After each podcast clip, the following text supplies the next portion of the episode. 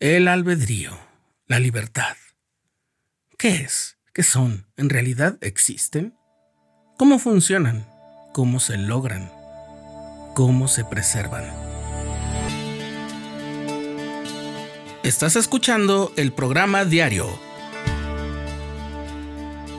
presentado por el canal de los santos de la Iglesia de Jesucristo de los Santos de los Últimos Días.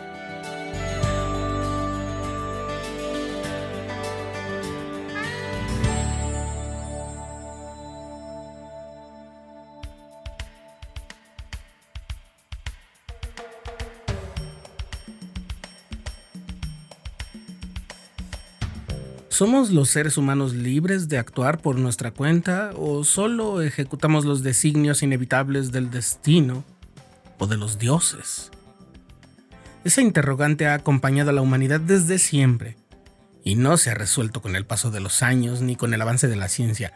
Es una de esas preguntas de carácter ético y espiritual que se responden en el interior. Y para encontrar esa respuesta hay que abrir el corazón a las verdades espirituales. En la revelación de los últimos días, el Señor nos ha dado el valioso conocimiento de que somos libres según la carne. Pero esa libertad no es un permiso para hacer lo que nos vengan ganas sin enfrentar consecuencias. Más bien se trata de una facultad personal para actuar por nosotros mismos. ¿Qué es lo que significa arbitrium, que es la palabra en latín de la cual deriva nuestra palabra en español albedrío? Es decir, la capacidad individual para juzgar, para discernir. Y a mí me parece que es una gran traducción de la palabra que se usó en inglés, que es la lengua en la que fue revelada la última dispensación. El Señor utilizó la palabra agency, que también proviene de una raíz del latín, que es la palabra agentia, que deriva del verbo agere, que significa actuar. Es decir, se refiere a la capacidad de poder actuar por uno mismo. Y eso mismo es lo que confirman las escrituras, especialmente las que hemos recibido desde la restauración. Por ejemplo, el profeta Leí en segundo Nefi dice, los hombres son libres según la carne, y son libres para escoger la libertad y la vida eterna o escoger la cautividad y la muerte. Es decir, cualquiera que sea el camino que tomamos, es el que elegimos nosotros. Podemos elegir entre uno y otro.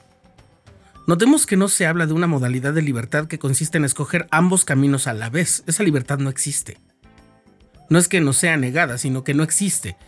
Si uno va por un camino que se bifurca, uno es libre de escoger cualquiera de las dos sendas. Por ejemplo, la que va a la izquierda o la que va a la derecha.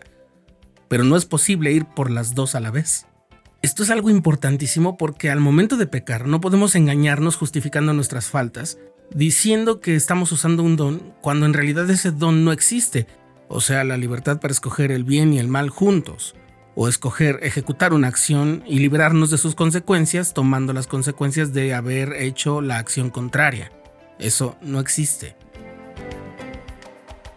En Doctrina y Convenios, por ejemplo, en la sección 101, el Señor dice que todo lo que ha mandado va de acuerdo con el albedrío moral que le ha dado Él a la humanidad para que todos respondan por sus propios pecados en el día del juicio. Y ahí está la clave.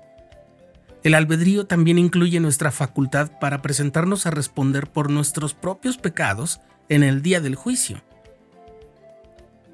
En la sección 29 el Señor explica que Satanás fue condenado debido a su albedrío. Otra vez, queda claro que el albedrío no es una licencia para portarse mal, es en todo caso la facultad para saber cuándo nos estamos portando mal y detenernos y decidir obrar bien cuando hacemos convenios con el Señor, como el bautismo, la recepción del Espíritu Santo, las ordenanzas del templo, el sellamiento, estamos usando en ese momento el albedrío para someter nuestra voluntad a los mandamientos de Dios. Si nos sellamos con nuestra pareja en el templo, esa unión es de carácter eterno y hemos prometido delante del Señor ser fiel a nuestro cónyuge.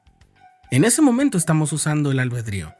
De ahí en adelante seguimos teniendo la facultad para portarnos mal pero antes ya nos comprometimos a no hacerlo. Si persistiéramos en darle la espalda a nuestros convenios sagrados, entonces las consecuencias van a ser muy dolorosas. Y eso es una consecuencia que no podemos evitar. El albedrío no es un permiso divino para portarnos mal, sino más bien es la facultad que tenemos para portarnos bien por nuestra propia voluntad, porque elegimos hacerlo. Y si bien es cierto que cada persona será castigada por sus propios pecados, también es cierto que nadie cobrará en nuestro lugar la recompensa ganada por nuestras buenas acciones. En eso consiste el gran poder del albedrío.